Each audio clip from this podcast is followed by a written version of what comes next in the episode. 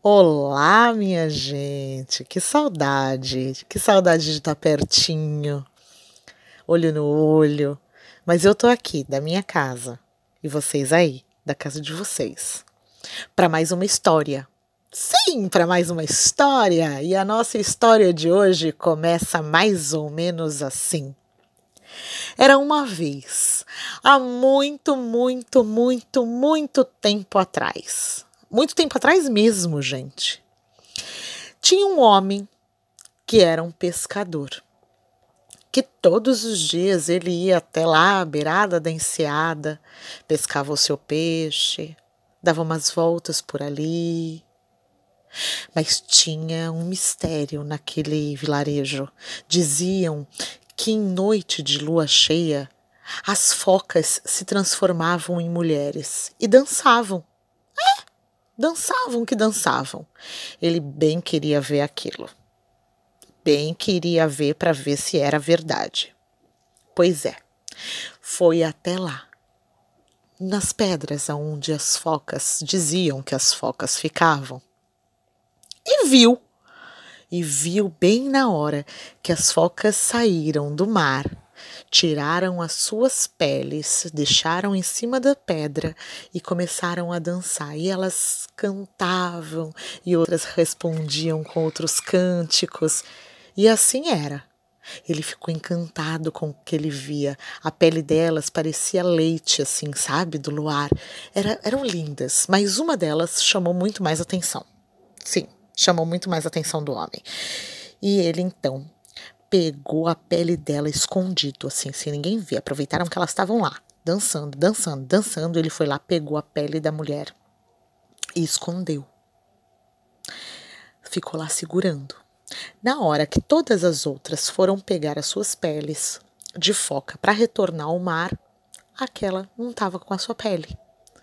Então ele apareceu com a pele dela na mão, dizendo: Eu estou encantado com você com a sua beleza. Você se casa comigo, fica aqui, fica, fica. Ela só respondeu: Eu não posso. Eu não posso. Eu tenho que voltar, não é minha natureza ficar aqui na terra. Eu não posso ficar. Mas ele insistiu. Mas eu posso te fazer muito feliz, muito, muito, muito feliz. E ela novamente dizendo: Mas eu não tenho condição de ficar aqui, não é minha natureza. Mas eles continuou insistindo. Mas por favor. Então vamos fazer o seguinte: dentro de sete verões, isso, dentro de sete verões, se eu, você não estiver feliz comigo mais, ou sei lá, acontecer alguma coisa, eu te devolvo a sua pele.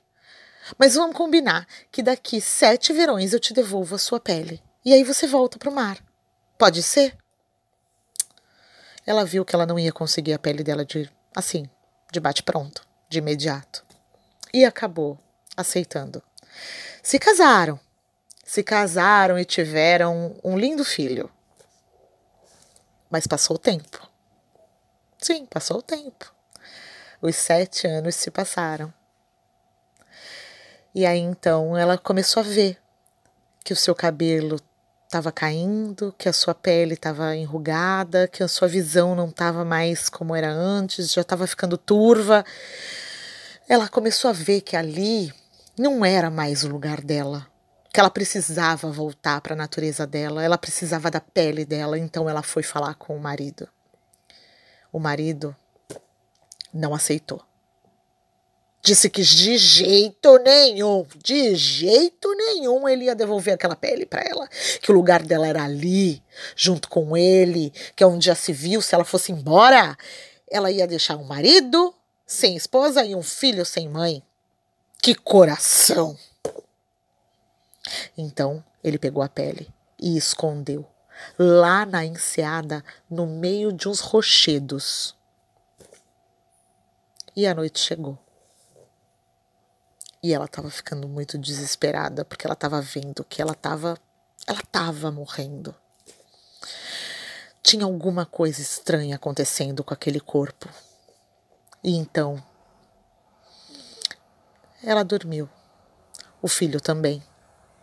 Mas na hora que o filho foi dormir, ele parecia que estava escutando alguma coisa.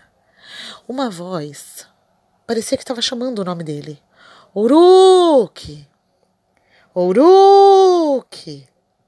Uruque! E ele foi seguindo o som dessa voz. Foi seguindo, seguindo, até que ele encontrou a pele enrolada lá no meio do rochedo. Pegou aquela pele, sentiu o cheiro. Ele percebeu que aquele cheiro era o cheiro da mãe dele. Então ele levou. Disse: Mãe, isso aqui te pertence. Quando ela olhou aquela pele, olhou bem fundo nos olhos dele, ela deu um abraço muito grande, vestiu aquela pele se transformou em foca.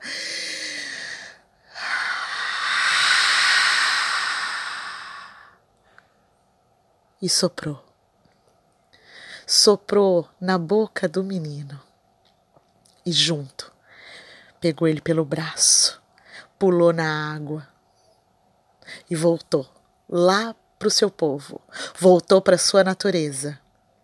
Encontrou muita gente por ali, encontrou, encontraram muitas focas, muitas amigas, inclusive a avó do menino, a fofoca. Tava ali também.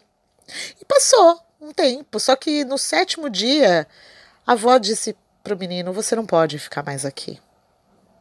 Disse para a filha: Você vai ter que desapegar.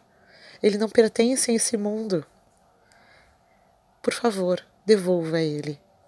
Ele não pode mais ficar por aqui. E aí então a mulher foca foi até a beirada da praia novamente. Olhou bem no fundo dos olhos do filho dela e disse que sempre, sempre estaria por perto. Sempre ele ia conseguir sentir o sopro da mãe dele. E assim foi feito. Ele foi crescendo e dizem que Oruki se transformou num belo homem, cantador e contador de histórias e tocador de tambor.